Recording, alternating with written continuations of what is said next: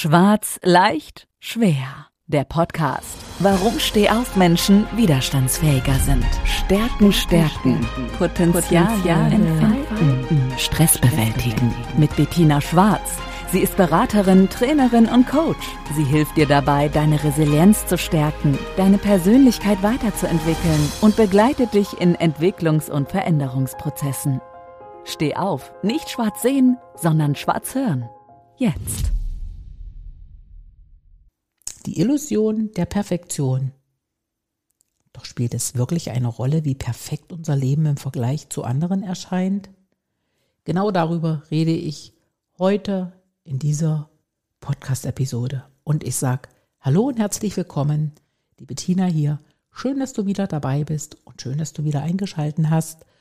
Und schau doch mal, ob dieses Thema dich heute auch berührt und ob du dich vielleicht wiederfindest. Denn oft ist es doch so, dass was wir als perfekt ansehen, nichts weiter ist als ein sorgfältig aufrechthaltender Schein. Wir bemühen uns doch, die Fassade unseres Lebens tadellos zu gestalten. Doch vernachlässigen wir doch oft, was ist mit dem Inneren. Wenn wir uns erlauben, uns so zu zeigen, selbst zu zeigen, wie wir sind, ohne uns um Perfektion zu bemühen, wer könnten wir denn sein? Haben mehr Gelassenheit und unter Umständen auch oftmals sehr viel mehr Freude. Darum sage ich immer, zeig der Welt dein wahres Ich, weil Perfektion ist überbewertet. Es ist doch letztendlich menschlich, wenn wir sagen, hey, der andere hat ein perfektes Leben. Und wir sagen, naja, unser Maßstab an uns selbst, naja, ist nicht so gut. Doch scheinbare Perfektion ist doch nichts weiter als ein schön polierter Anstrich. Und oftmals wird die Realität dahinter verschleiert. Man könnte das jetzt vergleichen mit einem tollen Gebäude, mit einer tollen Fassade, super gepflegt, aufwendig hergestellt. Und dann gehst du rein in dieses Gebäude und schaust, was da drin ist, also sozusagen, was hinter den Mauern ist. Boah, dann siehst du oft Unvollkommenheit, die haben ja auch einen Alltag, der nicht so perfekt läuft. Und genau das ist es. Die Erwartungshaltung, die du hast, wenn du diesen äußeren Schein hast, die ist relativ hoch. Und dann gehst du rein und hast nicht unbedingt die Enttäuschung, aber die wird nicht erfüllt. Und darum ist es doch wesentlich einfacher, sich so zu zeigen, wie du bist, also eine Fassade erst gar nicht anzulegen oder andersrum diese Fassade, dieser Schein ist, abzulegen. Aber ich sage auch, es gibt mit Sicherheit viele Menschen, die genau das an dir schätzen und bewundern. Also sei mutig und zeig, wer du wirklich bist. Wer bei Perfektionismus ist kein Muss. Jetzt stellt sich natürlich auch die Frage, wo hat denn Perfektion so seine Wurzeln? Naja, ganz einfach. Wir haben hohe Ziele und Erwartungen an uns selbst. Wir wollen das so gut wie möglich erreichen. Wir streben ständig nach Fehlerlosigkeit, also wenn wir Perfektionisten sind. Und Fehler werden oft als Scheitern erkannt. Und als Perfektionist wollen wir immer 100 Prozent erreichen, ohne jeglichen Abstrich. Aber was ist es dann? Verbunden mit dem Perfektionismus sind doch meist hohe Ansprüche und Erwartungen, sind die doch an uns selbst gerichtet. Ich sag mir, mach keine Fehler. Ich sag mir, nein, ich möchte nicht versagen. Oder da kommt natürlich auch die Angst, oh, bloß nicht scheitern. Was denken denn die anderen darüber? Kurz und gut ist Perfektionismus ein ausgeprägtes Streben nach Vollkommenheit und Fehlerfreiheit. Jetzt stellt sich die Frage, willst du das? Willst du vollkommen sein und willst du fehlerfrei sein? Ich sag eindeutig, nein, nein und nochmals nein. Weil wir legen uns das ja selbst auf. Weil wir sagen, na ja, und das ist auch tatsächlich so, Streben nach Perfektion ist erstmal eine gute Eigenschaft. Wir übernehmen eine Aufgabe und wollen diese bestmöglich lösen. Und das ist erstmal ein enormer Ansporn. Und es führt ja auch dazu, wenn das alles perfekt läuft, dass wir zufrieden sind und dass wir stolz sind und dass es uns auch Mut macht für zukünftige Sachen.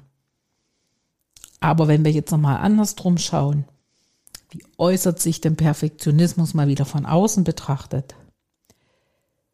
Perfektionisten strampeln auf dem Hamsterrad. Habe ich bei mir auch schon übrigens erlebt. Dieses höher, weiter, schneller und das Streben nach Superlativen ist doch ein perfekter Weg rein ins Hamsterrad. Der nächste Punkt. Perfektionisten tun sich manchmal schwer mit Kritik. Das heißt, der größte Kritiker eines Perfektionisten ist er selber. Und du hinterfragst ständig, wie kann ich es noch besser machen und wie hätte ich es besser machen können. Und wenn du dann nicht zufrieden bist, ohnehin nimmst du als Perfektionist alles sehr persönlich.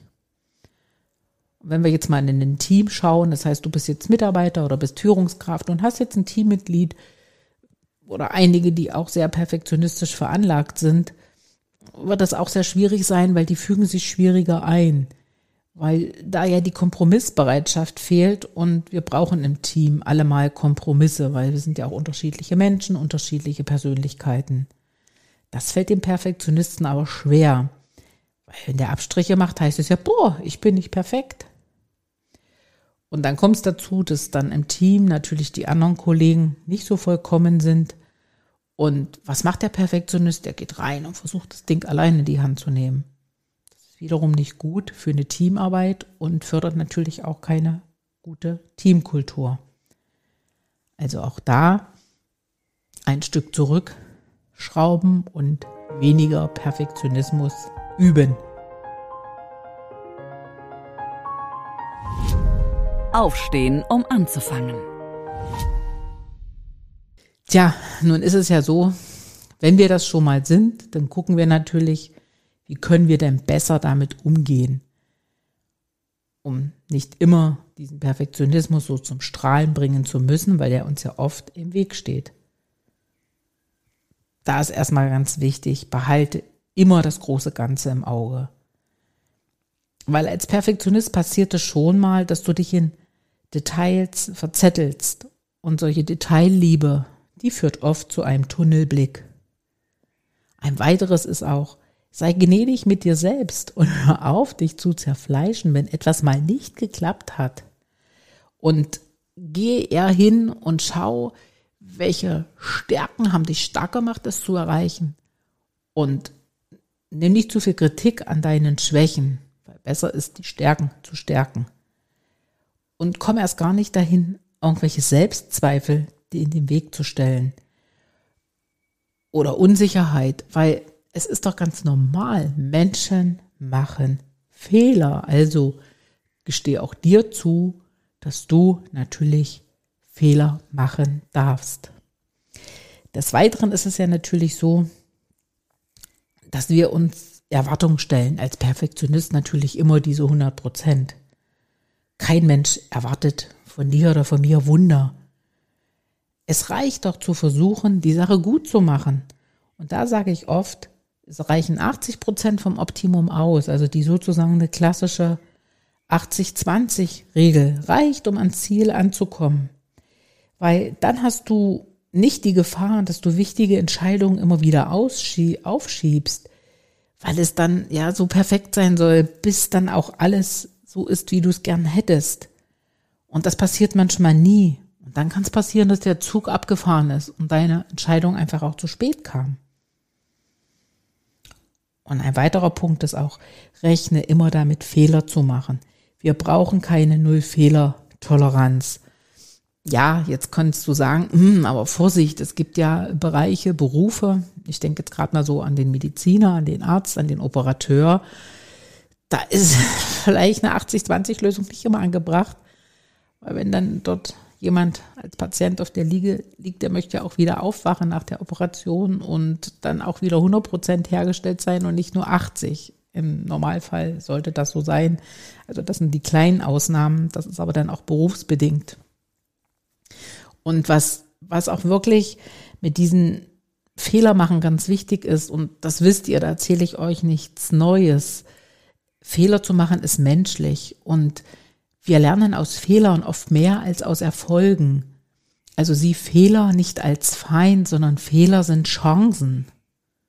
Und zum Schluss noch, wir müssen lernen, besser mit Kritik umzugehen. Weil es ist ein Irrglaube, dass Perfektion vor Kritik schützt. Es allen recht zu machen, ist nie möglich. Und es ist doch an der Stelle wesentlich wichtiger, äh, mit Durchsetzungskraft ein Ziel zu erreichen und auch mal Widerständen zu begegnen und ja, dann auch mal Kritik anzunehmen, weil selbst das hat eine hohe Lernkurve. wenn man es jetzt alles zusammenfassend betrachtet, kann Perfektionismus schon sehr anstrengend sein. Und er kann dich manchmal einschränken. Du wirst dadurch unflexibel. Und manchmal kann er dich auch lähmen. Darum ist doch wirklich gut, wenn du aus, aus, aus dieser Perfektionismusfalle hinaus möchtest, zu sagen, geh doch weg von all dem, was noch nicht reicht und geh hin zu dem, was schon gelungen ist. Weil das macht dich doch stolz und zeigt, dass du es kannst und zeigt, dass du realistisch Ziele verfolgen kannst. Geh weg vom Antreiber und geh hin zum Erlauber. Weil du kannst mit mehr Gelassenheit Herausforderung besser bewältigen, Druck besser bewältigen. Und es lähmt dich nicht in deiner Umsetzung und du gehst optimistisch und motivierter durch das Leben. Und das ist das, was Perfektionisten ja auch beherrschen sollten. Darum Perfektionismus ist keine Schande, du musst nur wissen, wie du gut damit umgehen kannst. Ja, und das war's schon für heute. Und ich sag Einfach danke fürs Zuhören. Danke, dass ihr wieder dabei wart. Ich hoffe, ich konnte euch einige Impulse geben und ich freue mich, euch das nächste Mal hier wieder begrüßen zu können. Und für die, die es noch nicht haben, lasst gerne ein Abo da. Und wenn ihr Fragen habt, ihr findet unten auch einen Link, wo ihr mich jederzeit kontaktieren könnt. Folgt mir gerne in Social Media. Ich freue mich auf weiteren Austausch mit euch und habt eine gute Zeit. Und ich sage bis bald, eure Bettina. Das Leben ist nicht nur schwarz oder weiß. Die Kunst liegt darin, Stärke zu zeigen und Schwächen zu akzeptieren. Jetzt damit loslegen, denn Stehaufmenschen sind widerstandsfähiger. Und vor allem nicht schwarz sehen, sondern schwarz hören.